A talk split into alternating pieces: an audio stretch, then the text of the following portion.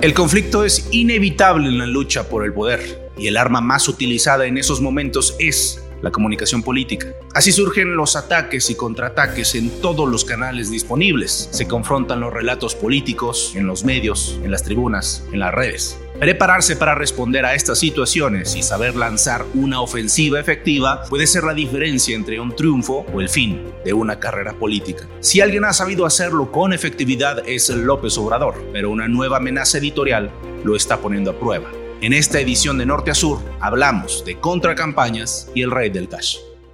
Hola, hola, bienvenidos a una emisión más de De Norte a Sur, este podcast que trata de que nos juntamos cada semana dos consultores políticos especializados en estrategias de comunicación para gobiernos y campañas electorales y tratamos de aportar los sucesos del día a día o de cada semana pero visto desde esta parte del detrás de y podamos aportar una visión diferente, sobre todo a los que les interesa y les apasiona la comunicación política. Los saluda Mario Padrón y me acompaña como cada podcast mi compañero director de Mancera Estrategia y Comunicación Política, consultoría nominada a Revelación del Año. Está conmigo Víctor Mancera. Mario, también multipremiado ganador de algunos Napolitan, incluyendo, por cierto, el que recientemente nos otorgara la academia por este podcast que ustedes están escuchando en la categoría regional, que les agradecemos mucho y que bueno, pues ya les tendremos algunas sorpresas con respecto de la, de la premiación de la gala que se va a hacer por allá, de las actividades que tendremos por allá en Washington. Y como bien dice Mario, pues Semana a semana vamos platicando aquí de lo que ocurre en la política nacional, simplemente como pretexto de hablar de estrategia, de hablar de técnica, de hablar de método, de hablar de cómo hacen lo que hacen quienes se dedican a la comunicación política y evidentemente pues a partir de la experiencia que tenemos nosotros, que ya son yo creo que en conjunto por ahí de 30 años de experiencia aquí combinada. Entonces pues como siempre les damos la bienvenida a esta edición donde vamos a hablar de un tema bastante polémico, vamos a hablar quizás de la parte más negativa de la comunicación política o una de las áreas quizás un poquito más eh, oscuras para algunos con respecto de las campañas de contraste, las campañas de ataque, las campañas negativas y pues vamos a ir hablando un poquito de las diferencias, ¿no? También que existen entre estas categorías para que ustedes vayan conociendo un poco con respecto a estos términos y que se vayan planteando eh, no solo si necesitan ir diseñando alguna, sino si pueden ser en, en eventual momento víctimas o objetivos de alguna de ellas. Bien, hoy hablamos de contracampañas, que es el término hoy día. Campaña de contraste es un sinónimo, porque antes tenían un nombre más coloquial y le llamaban campañas negras. En algún momento dijeron, no, vamos a dejar de llamarla así, pero bueno, todos estos son sinónimos y básicamente es esa estrategia de comunicación que tiene como objetivo principal golpear a tu oponente, darle duro, derribarlo, dejarlo mal, bajarle sus niveles de reputación, sus niveles de confianza hacia la ciudadanía. Entonces, literal es un ataque duro y directo y además absolutamente premeditado. Este tema lo, lo decidimos en el marco del lanzamiento de un libro que aquí en México ha causado altísimas expectativas, sobre todo para los que están a favor de los partidos hoy de oposición, están en contra del partido de gobierno de Andrés Manuel López Obrador que fue el lanzamiento del libro El Rey del Cash de Elena Chávez. Vamos a platicar tantito, un poquito de contexto de este libro y luego vamos a entrar ahora a platicar de temas de estrategia. Se los comento como spoiler para que se queden y escuchen todo el podcast porque se va a poner buenísimo. Este es el tema que cualquier candidato está deseando hacer, aunque no lo cuenten. No si te ha pasado a ti, pero yo no tengo solo candidato que diga, oye, ¿y en qué momento comenzamos los golpeteos, ¿no? Creo que pasa en cualquier campaña o el equipo dice, oye, ¿y cuándo sacamos el armamento? Entonces, es algo muy común, y, pero hay que hacerlo con excesiva responsabilidad. Pero, amigo, ¿qué te parece si nos compartes? Tú ya tuviste oportunidad de empezar a leer el libro El Rey del Cash. A mí me llegó anoche, hoy también en la mañana me lo compartiste. No he tenido oportunidad de ojearlo, entonces prefiero que con tu experiencia y tu gran visión académica sobre estos temas nos compartas tú qué traes ya que empezaste a ojear cómo va el rey del cash de Elena Chávez. Bueno, antes de, hacer esta grabación ya platicaba con Mario aquí sobre algunos de los, de los puntos que, que me resultan más interesantes quizás de, de este texto.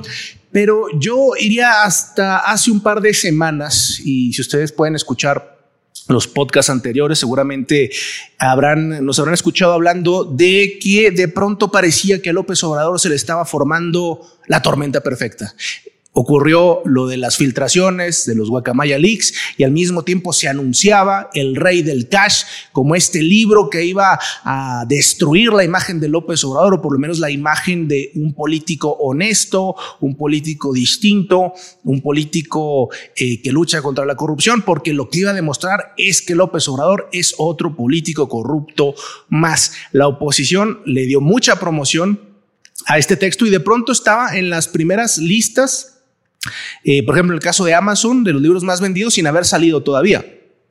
Ya está disponible en librerías y termina por ser una decepción, yo creo que para mucha gente, porque no presenta absolutamente ninguna prueba contundente con respecto de lo que se supone, de la expectativa que había generado.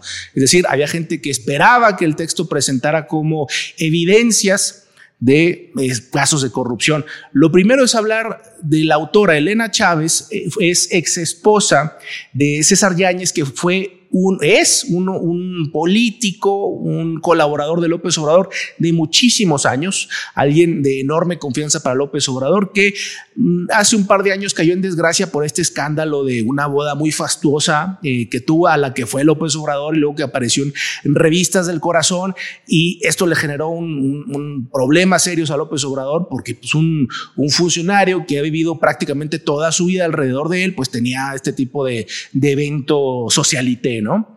Bueno, Elena Chávez lo que plantea en este libro es un relato, es un, lo que ella llama un testimonio de aparentes eh, esquemas de retiros en efectivo de gobiernos de la Ciudad de México o de moches de funcionarios para eh, la lucha política de López Obrador. Pero es muy contradictorio, Mario, en el sentido de que si bien hay, digamos, esta revelación, lo cierto es que mucho de esto es como público, ¿no? Es decir, estas contribuciones que hacían empleados de confianza del gobierno de la Ciudad de México, pues este no es un tema nuevo, es un tema que hace, hace mucho tiempo se sabe. Y no hay, no, no aparece, digamos, la, el, el, López Obrador haciendo una fortuna personal, que es lo que verdaderamente lo volvería, digamos, un símil de otros políticos, o por lo menos de lo que la gente tiene en su cabeza como la imagen de un político corrupto. De hecho, la misma autora de pronto dice, y en determinado momento íbamos al departamento de López Obrador y, resulta que era un departamentito con dos cuartitos y, y, el comedor estaba pegado a la cocina. Entonces dices tú, a, ver, entonces este es el gran corrupto que se está sacando millones del gobierno y que vive en un departamento minúsculo mientras mientras es jefe de gobierno.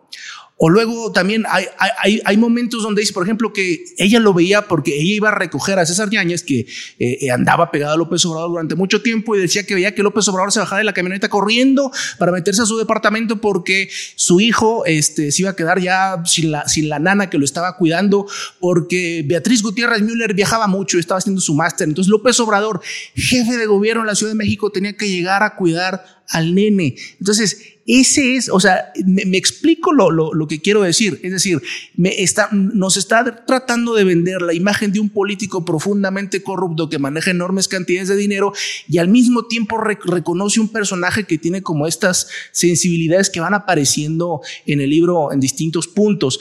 Entonces, Mario, a mí lo que me parece es que el texto fue hecho como muy a la, de manera express. Es decir, no me parece que hubiera como una edición pensada en verdaderamente reflejar un retrato de López Obrador verdaderamente negativo. O sea, creo que no les dio el tiempo de hacerlo así porque hay, habría mucho que cortar para verdaderamente eh, dibujarte este personaje, ¿no? Obviamente golpea a muchos de los, de los más cercanos de López Obrador, como Marcelo Ebrard principalmente, golpea a Mario Delgado y a otros tantos personajes. Y en esencia, lo que se plantea aquí es, a ver, ellos sacaban dinero en efectivo y con eso pagaron campañas.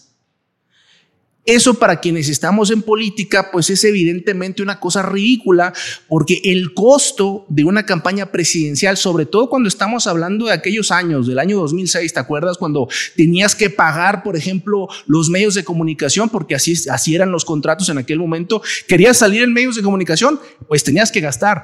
Entonces, es como muy ridículo este, este intento de decir, a ver, es que no hay, no hay pruebas de que López Obrador es corrupto porque todo lo manejaban en efectivo. Ese es básicamente el argumento detrás del texto y es me parece que es lo mismo que lo hace tan, tan débil, porque habla de todo un entramado de gente que participaba, digamos, en estos mecanismos de, retiros de efectivo y a lo largo de los años, pues no hemos tenido a una sola persona que diga, a ver, yo fui parte de eso y me arrepiento, o saben qué, este, esta es la situación.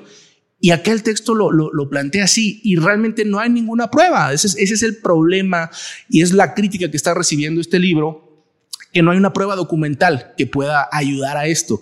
Entonces, lo que se vendió inicialmente como un trabajo periodístico no lo es.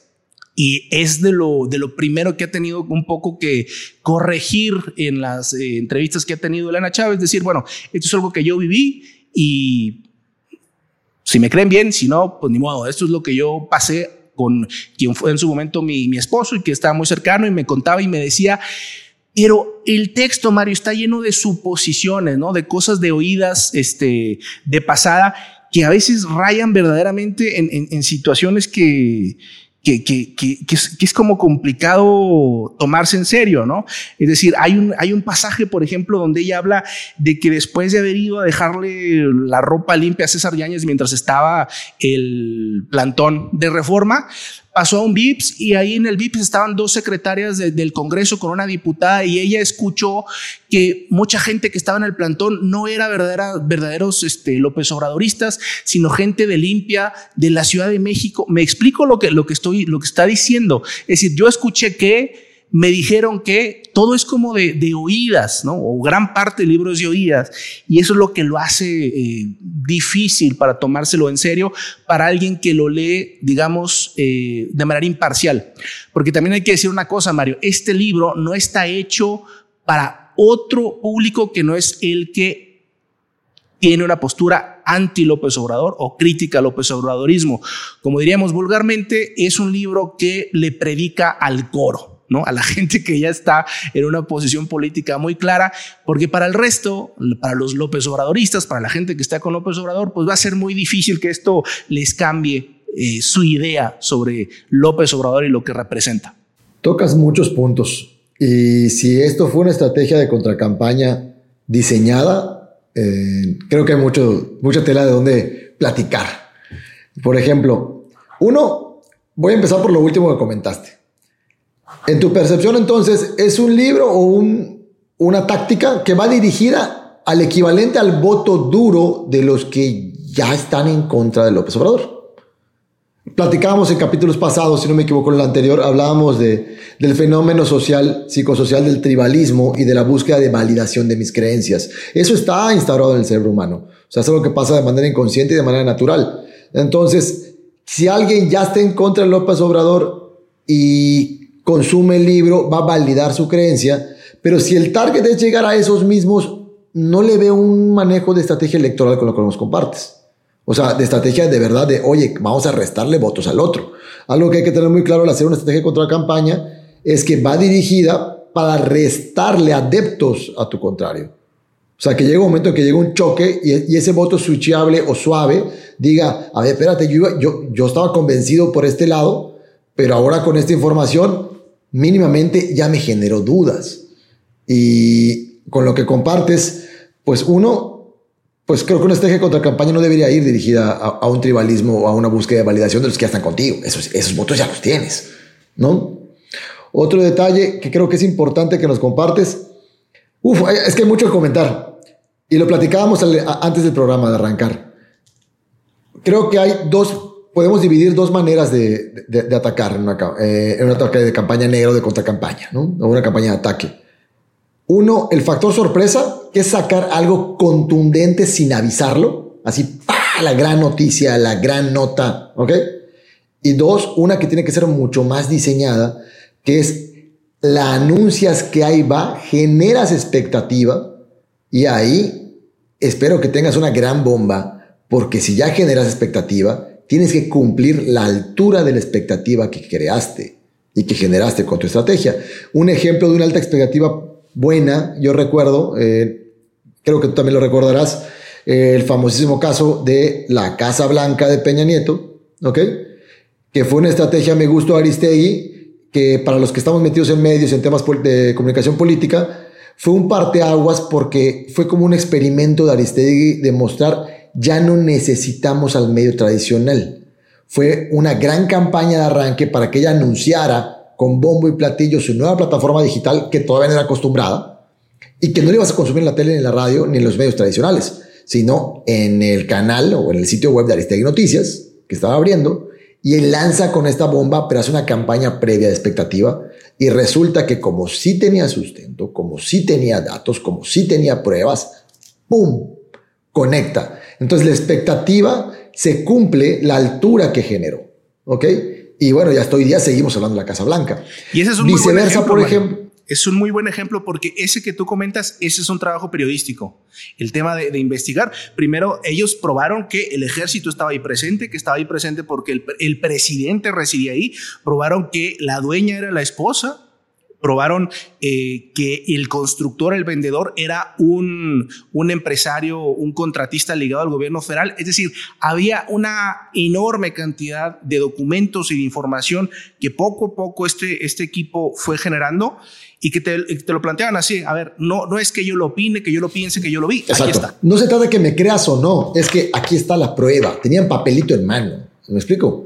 Por ejemplo, otro detalle que a lo mejor sí fue un buen trabajo periodístico pero quizá no cumplió la expectativa. Y pongo un mismo ejemplo, que fue un mismo emisor, también fue el grupo de investigación de Aristegui Noticias, cuando tratan de sacar la, el otro golpe que tratan de sacar, que fue el caso del plagio de la tesis, también contra Peña, que si bien sí cumplió con todos los cánones periodísticos, no conectó con las audiencias. Y eso es importante, si vas a tirar un golpe, tiene que ser un golpe que ya tengas ubicado, que es un golpe que para la audiencia o los públicos objetivos es importante, perdón, relevante creo que sería el término más que importante, ¿no? Que es relevante para ellos hablar de ese tema. el, el, episodio pasado hablamos de agenda setting y ahí para que tú puedas meter tu tema en la agenda y en la opinión pública. ¡Pum! Y entre. El caso de la tesis también levantó expectativas, generaron una campaña con el mismo método para levantar la expectativa de que ahí viene. Cuando la anuncian, sí hubo un gran público que decía, ah, Después de la Casa Blanca y ahora me hablas de la tesis, no estoy demeritando el caso de la tesis, pero sí fue como, ay, pues me esperaba otra bomba, ¿no? Este, y, igual y fue un balazo más pequeñito y dijeron, ah, bueno, y, bajó un poquito, como que no dio la expectativa que ya levantó el ciudadano. Claro, ellos además ya tenían una reputación previa y tenían una vara altísima con lo que generaron con la Casa Blanca. Pero ese es un ejemplo de un ataque diseñado, bien pensado y con ese punto y característica de que lo voy a anunciar. Tengan en cuenta que cuando lo vas a anunciar vas a levantar expectativas o el objetivo de tu campaña previa debe ser generar una expectativa altísima y tú tienes que conectarla. Porque si no va a ser un... y a la próxima no, no vas a levantar, no va a conectar. A diferencia de las campañas contra campañas que son sorpresa. Llego aquí, rueda de prensa, genero nota, tiro, pum, ahí está la prueba, pam, y no la anuncias. Y ahí a ver si conecta. Creo que son esos primeros dos vertientes que podríamos comentar para ir aunando a quienes son apasionados de la consultoría política, de la comunicación estratégica o que están empezando a meterse en estos temas, que podríamos ir caracterizando, ¿no? ¿Cómo va a ser mi golpe? ¿Es ataque sorpresa o es un ataque con pre-campaña expectativa? Yo creo que es más caro una expectativa en todos los sentidos de recursos, no solo económicos, pero en este caso, con lo que nos compartes, que además no eres el único que lo ha comentado, eh, no he tenido oportunidad de lo personal, lo comparto abiertamente, de poder, de poder leerlo, pero sí he visto en los análisis que no he escuchado uno solo que no concuerde con lo que tú comentas, en puntos generales. No hay expectativa, no hay pruebas, es yo cuento y digo que, me pareció que, me dijeron que. Entonces ahí ah, creo que si fue diseñado esto, ahí tenemos otros puntitos abajo, ¿no? Sí, Mario, pues al final termina todo por ser eh, la opinión o digamos como, como, decimos en México, eh, la declaración de una persona y, no que, no te está presentando eh, algo sustantivo y eso de alguna manera yo creo que ha generado eh, una especie de efecto boomerang en la enorme expectativa que generaron al inicio de decir este va a ser un bombazo hacer algo, hacer más bien un cohete de feria. O sea, no, no terminó por ser algo verdaderamente preocupante. Incluso lo puedes ver con el propio López Obrador, que lo dejó pasar como si no hubiera ocurrido nada. Cuando en otros momentos donde han habido cuestionamientos sobre, sobre su honestidad, ha, ha reaccionado, incluso ha cometido errores como en, en aquella situación de la Casa Gris, donde él salió como a, a confrontarse con Carlos Loret diciendo, a ver, pero Carlos Loret recibe millones y millones de, pesos, ¿de dónde salen? Eh, en, vez, digamos, como de, de, dejar también pasar algo que era poco sustantivo, porque en el caso, por ejemplo, de la, de la Casa Gris, que trataban de seguir un poquito eh, el mismo modelo de la, de la Casa Blanca, lo cierto es que en la Casa Gris pues era una casa rentada a un empleado de una empresa que tiene, este, o que tenía contratos con Pemex, ¿no? Y trataban ahí como de, de buscar la manera de conectarlo. Esto nunca lo lograron, este, cayeron en ridículos como es el que te burlas mucho tú de, de llevar la casita con Legos allá al Senado para empezar a hablar de eso. Eh, el tema de su, de su prima que tenía contratos importantes con Pemex, pero pues que resulta que venían desde Peña Nieto, entonces pues no, no, no, no concordaba mucho como, eh, eh, como un, tema ahí de, de nepotismo o de tráfico de influencias, el tema de, Pío, su hermano, recibiendo un, sobre Manila de, de, dinero, este, el tema del carrusel, que se decía que iban y sacaban dinero en efectivo de bancos para luego este, usarlo en no sé qué. En fin, han habido como intentos muy consistentes tratando de golpear la médula de la marca Andrés Manuel López Obrador, que es el tema de la honestidad y la anticorrupción. Por eso es tan insistente los ataques en ese mismo sentido. No lo atacan por, cuestiones de mujeres, no lo atacan por cuestiones de, agresividad o por cuestiones de prepotencia o tal, lo atacan esencialmente por esto, porque ahí está la fuerza de López Obrador. Y la verdad es que si tú revisas, digamos, lo, que se le señala, pues termina por ser... Eh, un tema de financiamiento de actividad política, pero no para uso personal. ¿sí?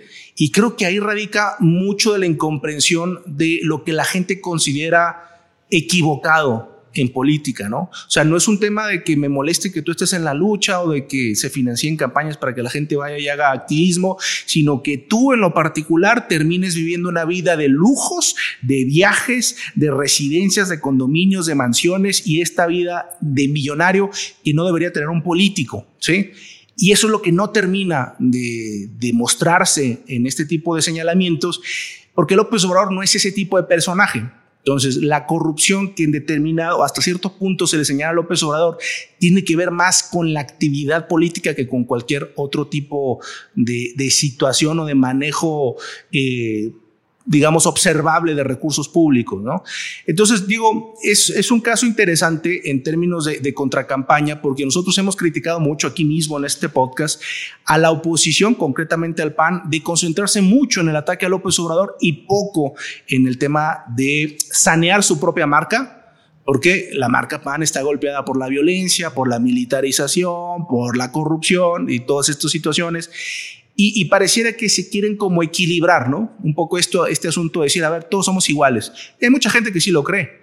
Y yo en este momento empiezo a pensar que dentro de, de, la oposición hay gente que cree que, digamos, que en ese golpeteo tal vez las tablas empiecen un poco a, a estabilizar o emparejar para ser más competitivos en el futuro, porque lo cierto es que los ataques a López Obrador, según las encuestas, según los números que tenemos, fluctúan, pero realmente no ha habido un impacto poderoso a la imagen de López Obrador. Yo creo que entre esta parte de el ataque cuando no conectan, vamos a entrar un poquito en términos de, de, imagen pública. La imagen pública como método de estudio y, y como parte de ciencia. La imagen pública, lo hemos platicado antes, es cómo te perciben, ¿no? Y hemos hablado mucho del punto máximo al que llegas, que es la reputación. Cuando tienes reputación es cuando logras que tu imagen está tan instaurada en tu público objetivo, en este caso, pues todo país, ¿no? Está tan, o la mayoría, está tan instaurada que ya no dudas si te parece congruente lo que te dicen con lo que tú ya crees que es. Entonces, López Obrador, tú comentaste que la médula de su imagen es la honestidad y la no corrupción. Entonces, si vas a hacer un golpe contra alguien que tiene una reputación tan sólida en, su, en el imaginario colectivo, necesitas que ese golpe sea absolutamente sustentable, porque si no, no vas a poder pelear contra lo que ya se instaurado en el imaginario, porque si no, incluso teniendo pruebas, alguien cuando tiene una reputación muy sólida puede ser, no, no lo creo. Es como que yo dijera, no sé, oye, es que vieron a Víctor robando una paletería, ¿no? Yo voy a decir, no, no es cierto. Oye, pero aquí está el video, mano. Oye, no, pero yo conozco a Víctor de años, no puede ser, debería haber algún error. Ese es el automático que tiene el cerebro antes de análisis.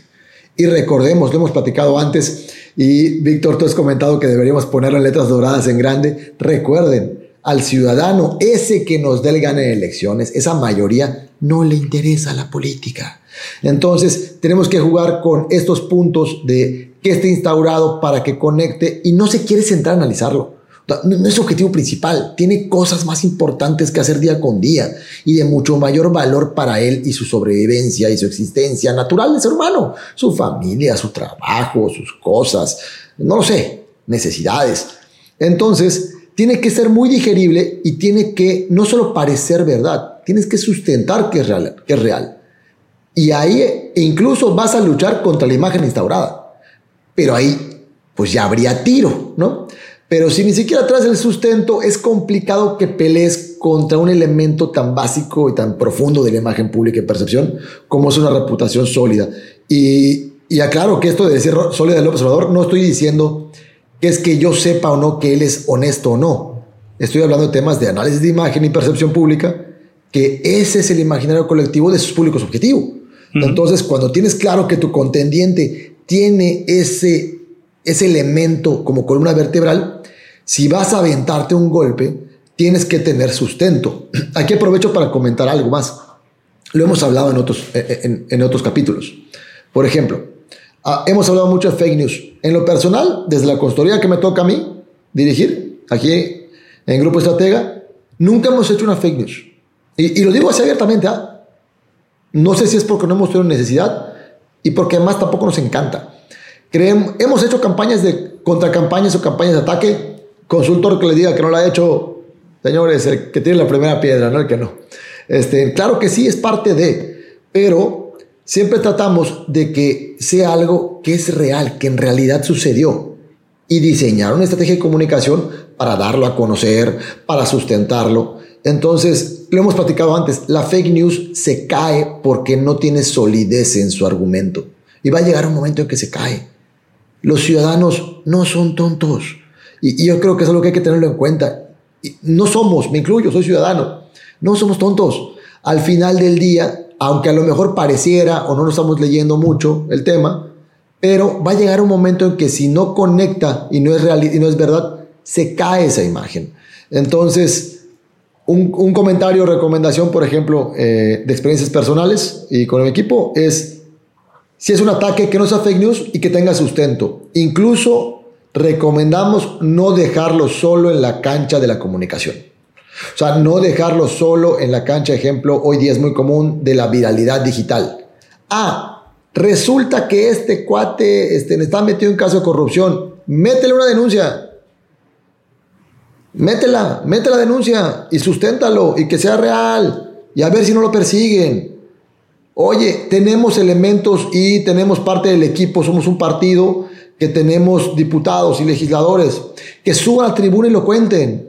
Entonces ya tienes la campaña de comunicación masiva, tienes a tus artilleros también tirando el tema y metiéndolo, tienes una denuncia por acá y entonces generas un ecosistema para meter este tema en la opinión pública y claro, que tenga sustento. Porque solo así puedes luchar contra una reputación ya instaurada del contrario. ¿Qué opinas? Mira, yo yo, creo que cuando sales a hacer contracampaña tienes que salir a no a herir al oponente, sino a, matarlo políticamente, ¿no? Entonces, en ese sentido, creo, en ese sentido, creo que un, texto como el que estamos platicando el día de hoy se queda como crudo. No terminó de coserse, no terminaron de armarlo, no terminaron de fortalecerlo y creo que por apurarse en ese proceso, creo que se quedaron a medias y la, la liebre se les peló. Entonces, algo que también es importante decir es que como mucha gente no le interesa la política, lo cierto es que muchas veces impera el efecto priming. Es decir, yo no sé de política, pero escuché que López Obrador es medio corrupto, ¿no? Y entonces empiezo a crear una opinión eh, de que sí, pues todos los políticos son iguales y ese es, digamos, el poder del rumor y de las fake news. Que si bien mucha gente, la gente que está enterada, la gente que le interesa la política, no se la va a creer tan fácil, la gente común, la gente que no está invertida en temas políticos, cuando trate de ejercer una opinión o formarse una opinión política, posiblemente lo que, lo que te topes es que ahí tiene efecto esa noticia equivocada, ¿no? Porque la mente humana no tiene la capacidad de formarse una opinión o de recordar algo y de establecer cuál fue la fuente de, de, dónde, de dónde salió. O sea, de dónde salieron mis propias ideas. Yo no sé de dónde salieron mis propias ideas. Y ese es el efecto que tiene el rumor, ese es, lo ponzoñoso que es, que resulta ser el rumor. Nada más que eh, en situaciones como la que vivimos en México, donde el grueso de la gente no vota, es usualmente también esa gente que no tiene ningún acercamiento con la política. Es decir, aquellos que están más pendientes de la información nacional son los que tienen mayor tendencia para ir a votar. Entonces, sí hay un efecto en el rumor, sí hay un efecto en la opinión pública, pero esto no necesariamente se va a traducir de manera directa en resultados electorales. Y esa es la razón por la que hay gente que dice, a ver, pero no sé, López Obrador tenía un, tiene un nivel de aprobación similar a, Cedillo, por decir algo que salió bastante bien eh, en su gobierno, y de todos modos al PRI le fue yendo terrible al cierre de los 90, principios de los 2000, ¿no? Eh, lo cierto es que no necesariamente la opinión que se, la opinión publicada, es la opinión formada o la opinión electoral. Entonces, sí hay que cuidarse de, por lo menos de no dejar el vacío. Yo creo que cuando eres víctima de un, de un asunto de ataque, porque también hay que decir, Vamos a configurar una campaña de contraste, una contracampaña contra un determinado adversario. Bueno, hay que calcularlo. Podemos crecer de manera natural, necesitamos bajarlo. ¿Quién va a ejecutar esa campaña? En ese sentido, un libro publicado por una persona que no viene de la política, que no tiene, mm, por lo menos eh, de manera visualizable, un interés político, es, es, es, una buena voz, digamos, para salir a ejercer una crítica, ¿no? En, en ese sentido, Muchas contracampañas son así, las ejercen otros personajes, utilizas asociaciones civiles, a cámaras empresariales, utilizas a colegios de no sé qué, profesionistas, y ellos saben hacer alguna crítica o algún señalamiento, ¿no? Y eso te evita que tu líder, tu candidato, se mezcle con eh, esta guerra sucia, ¿no? Y hay ocasiones donde sí es importante hacerlo, cuando eh, tú estás abajo, ¿no? Tú tienes, necesitas crecer, hay que lanzar el golpe, si el otro se engancha, ya vas de gane, ya vas avanzando, pero lo, más importante es establecer que cuando golpeamos no ganamos necesariamente, sino que bajamos al rival. No siempre lo que le quitamos cuando sacudimos el árbol, no toda la fruta nos cae en la canasta. Sí, lo que estamos tratando es de alcanzarlo, ya sea porque lo bajamos o porque subimos o por ambas, pero hay que tener muy claro que es exactamente lo que estamos tratando de lograr con esa estrategia de contra campaña. ¿Qué pasa del otro lado? Cuando yo recibo el ataque, yo lo primero que tengo que establecer es, ¿es suficientemente potente el señalamiento que me están haciendo? ¿Están atacando, como decíamos anteriormente, la médula de mi marca o no? Es decir, ¿estoy en verdadero riesgo o no? Porque también podemos caer en el error de responder a todo. Y responder a algo es darle la vuelta al ciclo noticioso, al ciclo mediático. Ok, y entonces después de este señalamiento, el candidato respondió que y vuelve a dar una vuelta en los medios el, asunto, ¿no? Entonces, ¿vale la pena esto? ¿Me suma algo? ¿Le gano algo? ¿O más gente se va a enterar que Víctor Mancera se robó la paletería que dijo Mario? Entonces, hay que, hay que establecer eso, hay, hay que definir si tiene algún provecho inmediato el salir a responder. Y también hay que decir una cosa bien básica en la medida que mi, marca política personal es fuerte, ocurre lo que bien mencionabas tú, Mario. La gente no lo va a creer. Yo conozco a Víctor de muchos años, ni de broma se le hubiera ocurrido ir a saltar una paletería. Bueno, porque ya compraste la marca, porque ya te convenció el tipo, porque ya, ya le creíste lo que en psicología política llamamos el efecto halo, ¿no? Como ya me enamoré de la marca, los ataques que llegan a esa marca mm, los descarto, los, eh, los justifico, no cambio mi posición porque yo ya compré esa marca. Ahí está los López Obradoristas más arraigados que aunque en determinado momento les presentaran un documento donde resulta que López Obrador recibió tanta lana, ellos van a decir, no, porque López Obrador no se compró una mansión, él lo que hizo es pagar voluntarios para seguir por el país. Me, me explico, o sea, se crean justificaciones alrededor del personaje porque ese es precisamente el efecto halo. Lo máximo que puedes tú alcanzar en el desarrollo de una marca política personal es eso, el efecto halo, donde la gente ya no cambia su punto de vista positivo con respecto a ti. También hay que decir que cuando esa imagen es muy fuerte, vas a tener unos con unos críticos fortísimos que no van a cambiar nunca. Eso también es un síntoma de que tu marca es fuerte. Y eso es a lo que hay que aspirar. Y eso no se forma en elecciones y no se forma seis meses antes de la campaña. Se forma a lo largo de mucho tiempo, por lo menos de un par de años, de estar machacando mi marca personal, mi historia, mi relato, mis banderas, mis proyectos para que la gente diga, este es un buen tipo, es alguien que me cae bien, o es alguien con quien yo conecto, o es alguien confiable, lo que sea. La marca, el arquetipo que nosotros tratemos de definir, que esté ahí establecido, para que cuando yo vaya a la campaña, Mario, no sea lo que le pasa al noventa y tantos por ciento de los candidatos, que es salir corriendo a ver de dónde sacamos votos, porque no le dedicamos el tiempo previo al desarrollo de una marca política personal. Entre esto que comentas, por ejemplo, eh, compartiría una definición técnica de reputación vista desde la imagen pública. Se define reputación como una imagen sostenida en el tiempo. Entonces, lograr el efecto halo tiene que ver con que construyas una reputación. Y como comenta Víctor, no sucede al instante. La misma definición lo da es una imagen que se mantiene en el tiempo, o sea, la has logrado durante mucho tiempo. Y eso va a llegar hasta que llegue un momento en el que se construye y compres esa marca. Y creo que un ejemplo que tenemos en, el argot popular hoy día mexicano, de un ejemplo de esto que comentabas del, del efecto halo y los defensores de López Obrador, es que decías, oye, es que recibió lana, sí, pero no lo usó para enriquecerse, lo usó por otra cosa. O en el peor de los casos, sale esta maravillosa frase que ya es parte del argot popular, que es, sí, pero los otros robaron más. O sea, a ese grado llega ese punto de defensa. De una compartida, ajá, pues a lo mejor, pero el otro fue peor, ¿no? O sea, a ese grado ya llegó ese punto. E, e, y eso habla de un síntoma, de un fortalecimiento de, de esta imagen de reputación y que está muy sólida. Y como comentas, lograr eso conlleva detractores. Yo para que vayamos continuando con los temas, por ejemplo, en el caso específico del libro, yo le veo tres puntos concretos que creo que vale la pena analizar. Y ahí poder viendo si fue su éxito o su error. Uno, como comentas, el público en general no va a leer un libro para, para definir su, su, posición hacia el obradorismo. No lo va a hacer.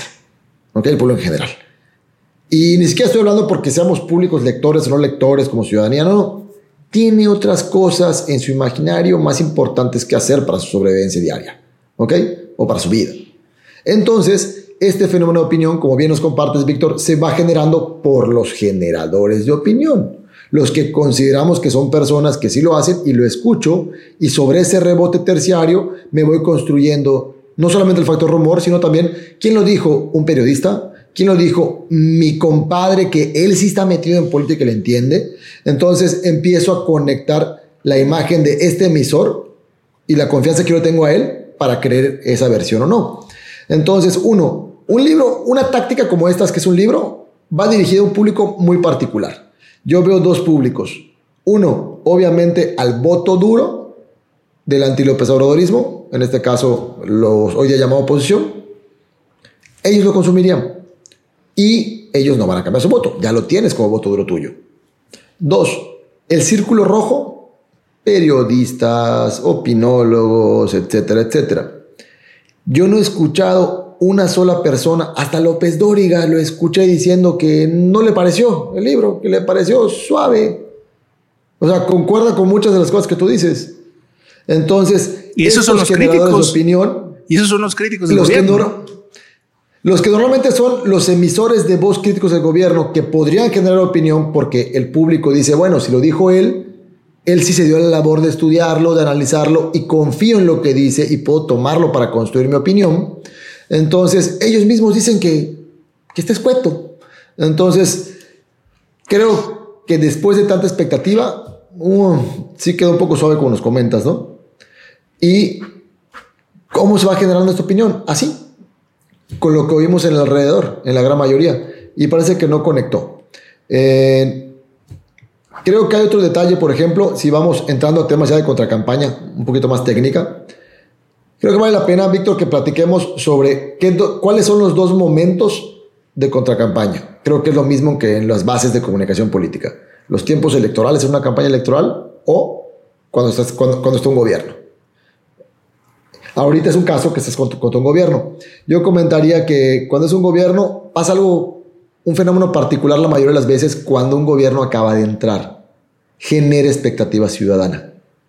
O sea, cuando acaba de pasar una votación, hay un gran sector de la población que tiene una expectativa alta de ese gobierno. Sea que continuó o sea que fue un gobierno de transición. Pero entonces, en ello, yo en lo personal muchas veces prefiero o tener datos de investigación o aguantar tantito a que se instaure, a que pase su luna de miel, ¿ok?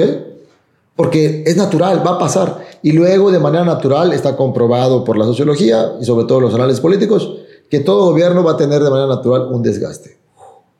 Entonces espera que pase la luna de miel tantito, porque si no el ataque que hagas no vas a poder luchar contra la emoción del público. Eso yo lo vería como punto uno. Y punto dos, en la otra etapa en campaña, me parece súper importante lo que compartes con el público que escuchan de norte a sur, que es esta parte básica. Un golpe no necesariamente es que ese voto que pierde se lo va, te lo va a transferir a ti. Se trata de restarle al otro. Incluso muchas veces tú al dar un golpe puedes perder dos, tres puntitos. ¿Ok? Puedes, puedes también perder porque hay gente que diga, ay, a mí no me gusta que se, que se golpeen tanto. Pero tienes que dar un golpe que le resta al otro más de lo que tú podrías llegar a perder, ¿no? Este. Entonces, tener esa claridad. Por ello, una recomendación común para tiempos de campañas electorales es dar ese golpe, entrar en contracampaña no al principio, cuando ya no hay margen suficiente de ganar nuevos adeptos que sean votos indecisos.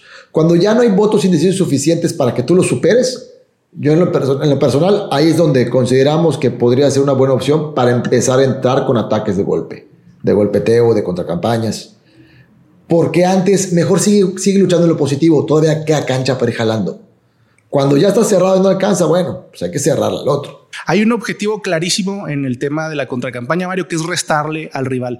También hay otro, que es desconcentrarlo. O sea, si yo le lanzo algo al rival, algo con que distraerse, ¿no? Trae la papa caliente en las manos, ya no está haciendo campaña, está respondiendo al ataque, se distrae, eh, hay una guerra psicológica que empieza a perder, eso también es importante. Y el timing que le damos a una contracampaña es importante. Cuando queda una semana para la, la elección, es decir, te quedan tres días de campaña más el silencio, la realidad es que si tú lanzas ahí un tema escandaloso no va a alcanzar a responder y el impacto puede ser más potente. Entonces hay que saber cuándo pones la dosis, ¿no? Eso es, esto es importantísimo. Y yo abonaría dentro de las recomendaciones, Mario, el tema de que cuando tú te metes en política, tú siempre estás pensando en la gloria, en ganar elecciones, en transformar la comunidad, en impulsar cierta bandera, cierta propuesta, y nadie está pensando en algo que te va a pasar si tienes éxito en política, que son los trancazos que es la crítica, que es la guerra sucia, que son las mentiras, que son los denuestos, que son toda esta situación negativa que tiene que ver con la contracampaña, vas a ser objeto de contracampaña sí o sí. Y hay que estar mentalmente preparado para ello. ¿sí? No cualquiera aguanta la presión.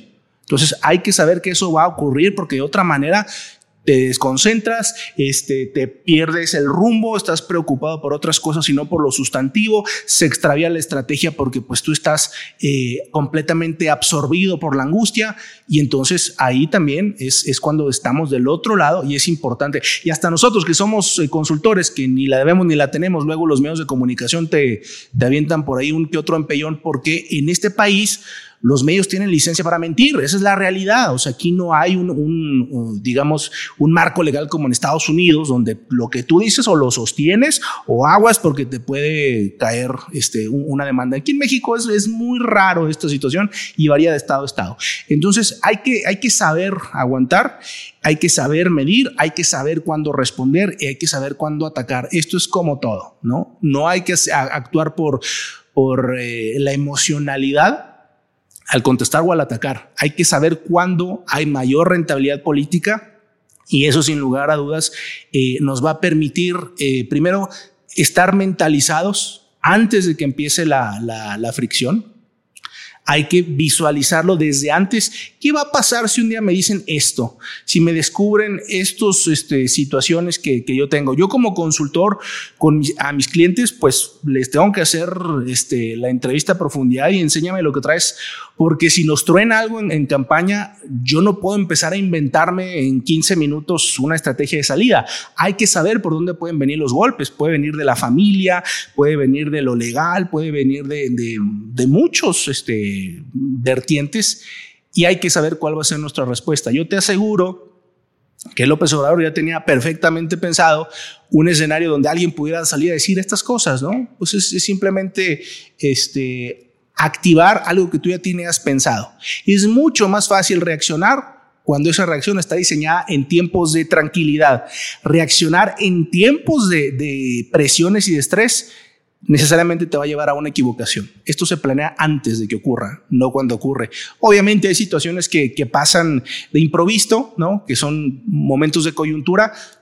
Como todo, siempre habrá ese margen, pero hay mucho que se puede preparar y yo creo que los momentos más difíciles de un político normalmente vienen dados por situaciones que ya sabe que ocurrieron, que ya trae cargando, no por algo que ocurre, digamos, en, en determinado momento. Es menos común, pero incluso en ese caso hay que saber tener la inteligencia emocional para afrontar a los medios, para afrontar la crítica y, saber salir adelante, ¿no? Para esto, también el tema del media training, de saber este, enfrentar a la prensa, es esencial porque una mala respuesta, incluso nerviosa, incluso de, de trastabillar, puede ser muy reveladora para la audiencia y, puede ser definitiva para el resultado electoral. Hemos hablado de, tips o características de los ataques. Ahorita tú nos empiezas a compartir detalles de defensa, o sea, de, ok, y cuando me atacan a mí, ¿qué pasa? ¿Qué puedo hacer? Me parece súper interesante esta parte. Por ejemplo, te comparto, concuerdo contigo en el tema de que las crisis, por decirlo así, los ataques, pues ah, hay que prediseñar antes la respuesta. En lo personal, desde este lado, algo que usamos para una frase que le decimos a los, a los clientes es que las crisis no se solucionan, se prevén.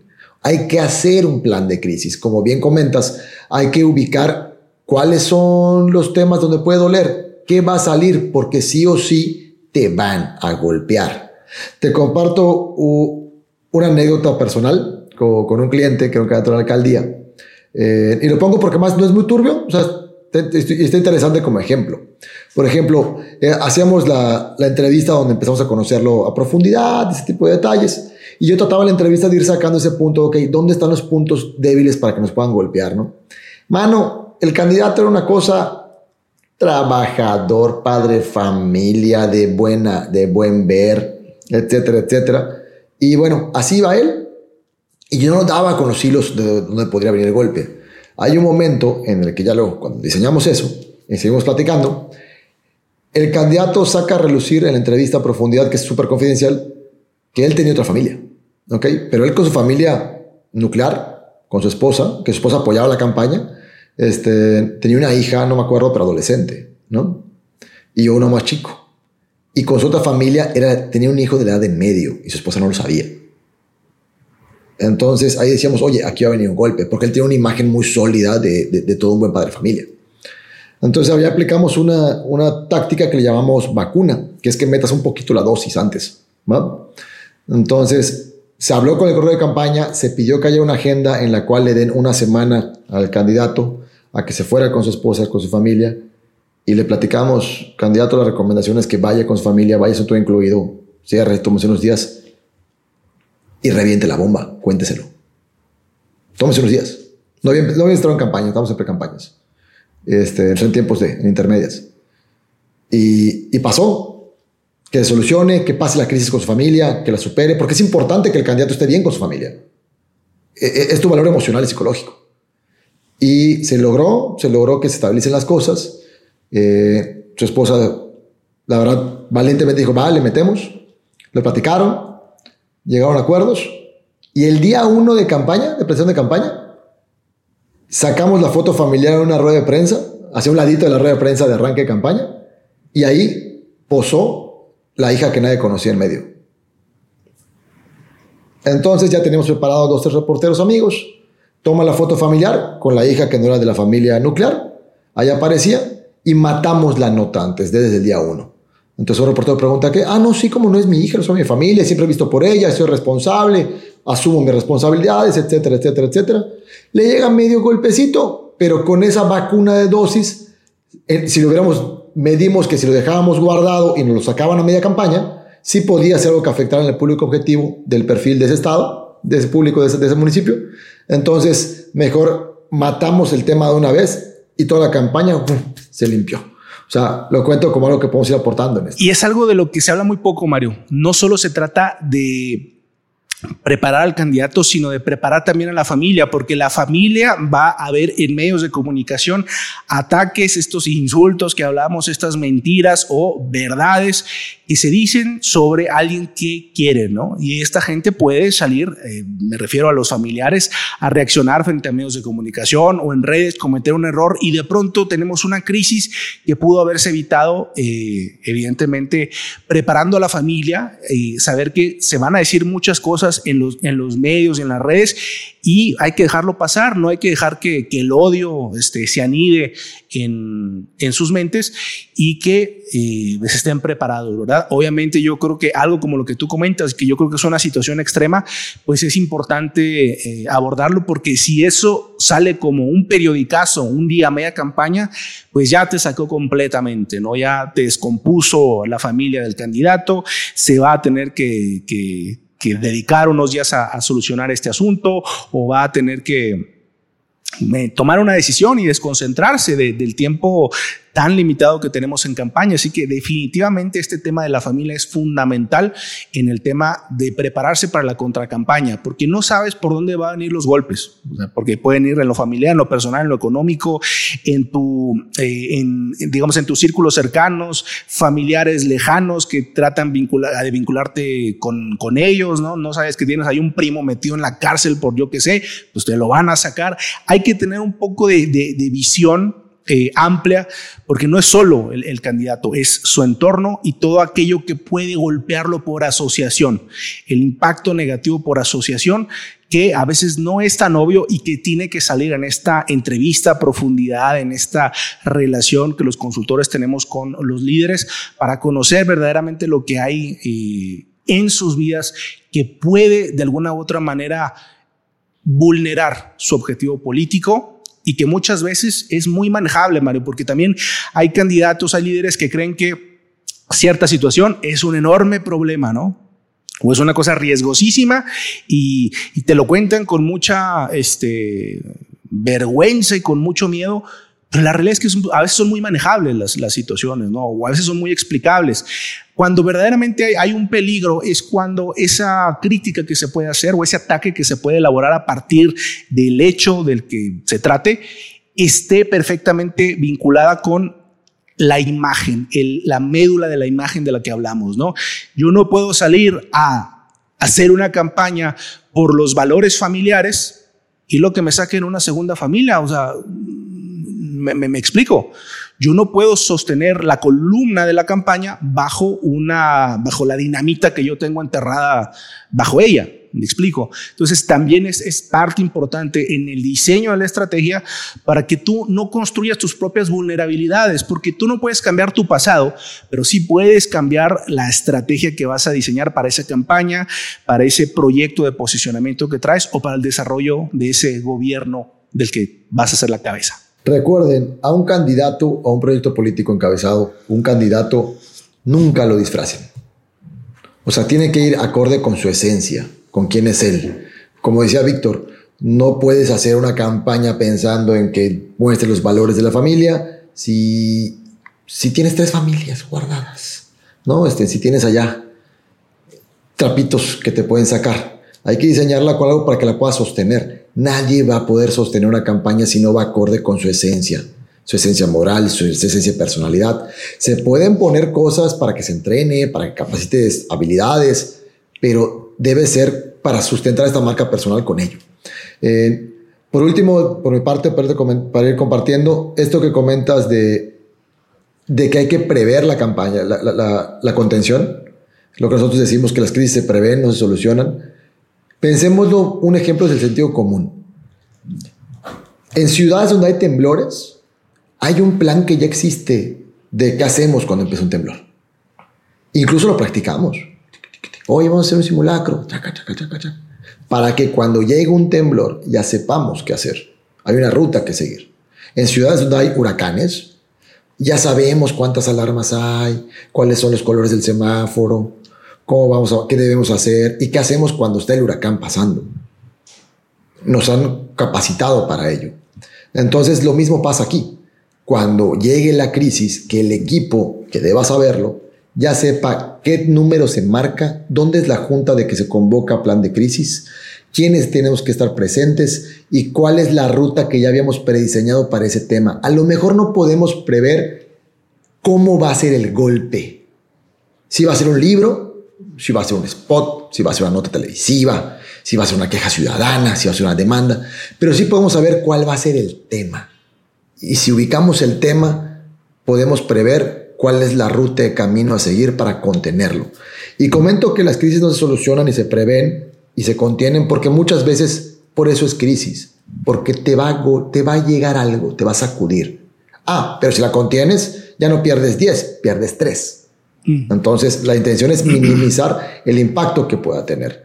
Y bueno, a mí es un tema que me apasiona, las crisis y las contracampañas, entre ellos, pero creo que hoy, eh, si vamos sintetizando, tenemos uno, que ubiquemos qué cancha estamos jugando hoy, campaña electoral o versus un gobierno, o estamos en gobierno. Dos, ya platicamos de puntos generales, hay ataques que podemos desarrollar con campañas de alta expectativa, pero hay que, hay que equipararla ¿ok? Con el, con el tamaño del golpe, o golpe sorpresa que salga de golpe, ¿sí? O sea, que salga ¡pum! y lo tiremos, el ataque sorpresa. Tres, importantísimo, ataques. Los ataques, recuerden que como comentaba Víctor, sacudes el árbol y caen hojas, ¿ok? Pero no necesariamente van a caer en tu cesta. Ese voto que le restaste no necesariamente va a ser para ti. Por ende, recordemos que este juego electoral es un tema de matemáticas, es de sumas y restas. ¿Qué hago para ganar más votos y qué hago para restarle al otro? Y por último, hemos platicado sobre técnicas o tácticas o opiniones y comentarios sobre qué podemos hacer para defendernos de un ataque o cómo prever nuestras propias crisis. Yo cerraría, Mario, nada más haciendo un comentario muy simple. Cuando tú te metes en política, estás aceptando algunas situaciones y no todo el mundo es consciente de ello. Algo que debes saber cuando te metes en política es que te van a investigar, ¿no? Yo me, me acuerdo, tenía esto hace como 20 años, el consultor en jefe de aquella campaña en la que estaba participando me pidió ir a la hemeroteca de un periódico para revisar la nota roja de 1900 163 sobre cierta candidata que según él sabía la habían arrestado en aquel momento porque estaba fumando cierta sustancia en un cine. Entonces, a, lo que voy con ello, puede haber pasado hace 40 o 50 años y te lo van a sacar. Y si tu estrategia de campaña está fundada en un tema, en un arquetipo, en una imagen que es incompatible con algo, que pueden utilizar como un arma en tu contra, va a salir. Hay que saber que nos van a investigar, que nos van a checar. Es parte, digamos, de, de, una labor de diseño de una estrategia en campaña, porque hay que saber quién es el rival. No solo se investiga el propio candidato, también investigamos al que está ahí enfrente, porque queremos saber quién es, porque queremos saber por dónde le vamos a pegar, cuáles argumentos vamos a crear para tratar de generar un contraste claro entre el producto que le estamos ofreciendo a la gente y el que está del otro lado de la calle. Necesitamos hacer esto y esto es parte, no y no estoy hablando de guerra sucia, no estoy hablando simplemente de, de destruir la imagen de una persona, estoy hablando simplemente de el diseño propio de una democracia, contrastar. Tienes A y B. Tú tienes que salir a decir no solo que A es bueno, sino porque A es mejor que B. Y eso es, parte de lo que tú aceptas cuando te involucras en política y cuando te involucras en el mundo de lo electoral. Entonces, tomarlo en cuenta, hay que ser conscientes y hay que anotar, tomar nuestras notas sobre nuestras propias debilidades. Ese mentado foda que todo el mundo hace que no es, es puro superficial y puras tonterías, hay que tomárselo en serio para conocer verdaderamente lo que tenemos entre manos y plantearnos un escenario donde tenemos todo para ganar y no todo para que nos lo quiten. Colega, lo has dicho todo en esta frase, has resumido el meollo de la consultoría política. Entonces, yo sumaría, por último, que los que estamos ahora no como candidatos, sino como parte de, los equipos consultores, equipos de campaña, cuando hablamos de una contracampaña, campaña de contraste, campaña de ataque, creo que es muy importante que tengamos excesiva ética hay cosas muy personales que no valdría la pena entrar en ello, ¿no? Sino que sea lo que esté en juego para ello. El trabajo, qué hizo mal, cuál fue el error, qué es incongruente con esa imagen que le está vendiendo para que tú lo contrastes. No, mira, no es cierto, mintió. Esto no conecta. Que tengamos muchísima ética al momento de desarrollar esto. Y bien, colega, pues creo que con esto ya estamos en tiempos. Creo que fue un programa pues, muy entretenido. A mí me gusta mucho este tema. Seguramente también a los que nos escuchan. Esperemos haber aportado algo. Yo soy Mario Padrón. Me encuentran como Mario.padrón en Instagram. Soy director general del Grupo Estratega. Estratega con S, así como de latín. Grupo Estratega. Así nos encuentran en internet, en redes sociales. Así nos encuentran en sitio web. Y bueno, soy consultor en comunicación política y estratégica. Estamos nominados este año a seis nominaciones en los Napolitan. Tengo el gusto de formar parte este año de el grupo Compol 100, al igual que mi colega Víctor Mancera, que también es director de su propia consultoría en el norte del país. Así es, Mario. Pues eh, tomando en cuenta eh, este premio compartido de los Napolitan, que es este podcast de norte a sur, pues en Mancera traemos ya tres ahí reconocimientos que ya anunció eh, la academia, mayor impacto en redes sociales, impacto del año en redes sociales. Tenemos una honorable mention por una campaña gubernamental del pasado, el que comentábamos acá de norte a sur, y estamos nominados en otras cinco categorías y bueno, pues esperemos que, que nos vaya bien. La verdad es que ha sido un crecimiento muy importante para nosotros y que está dado pues básicamente por el talento del equipo, está dado por la confianza de los clientes a quienes les agradecemos eh, estar con nosotros. Y si quieren hacernos sus comentarios con respecto de lo que hemos platicado el día de hoy, lo pueden hacer también a través de nuestras redes sociales. Nos pueden buscar en Facebook como Mancera Estrategia y Comunicación Política. En Twitter pueden buscarme como Víctor Mancera, arroba B Mancera. Y en TikTok también tenemos por ahí algunos videos hablando de estos conceptos, pero de manera muy breve para aquellos que quieran capsulitas, pildoritas pequeñas, pueden buscarme como arroba consultor político, donde también pueden hacerme llegar ahí sus comentarios. Muchas gracias por habernos escuchado en esta edición de Norte a Sur. Muchas gracias a ti, Mario, y pues nos vemos la próxima. Por último, recuerden, ya estamos en todas las plataformas de podcast habidas y por haber y las más importantes. Estamos en Spotify, estamos en Apple Podcast, en Amazon Music, en Google Podcast, etcétera, etcétera. También en YouTube, ya estamos en todas las redes sociales. Ahí nos pueden buscar como Política de Norte a Sur. Ya estamos activos en ellas. Ahí van a poder encontrar, le dan clic y van a aparecer una landing page en la cual van a poder seleccionar la plataforma de su preferencia. Déjenos sus comentarios, estamos en contacto y recuerden, esto es Política de Norte a Sur, donde platicamos más allá de las izquierdas y las derechas.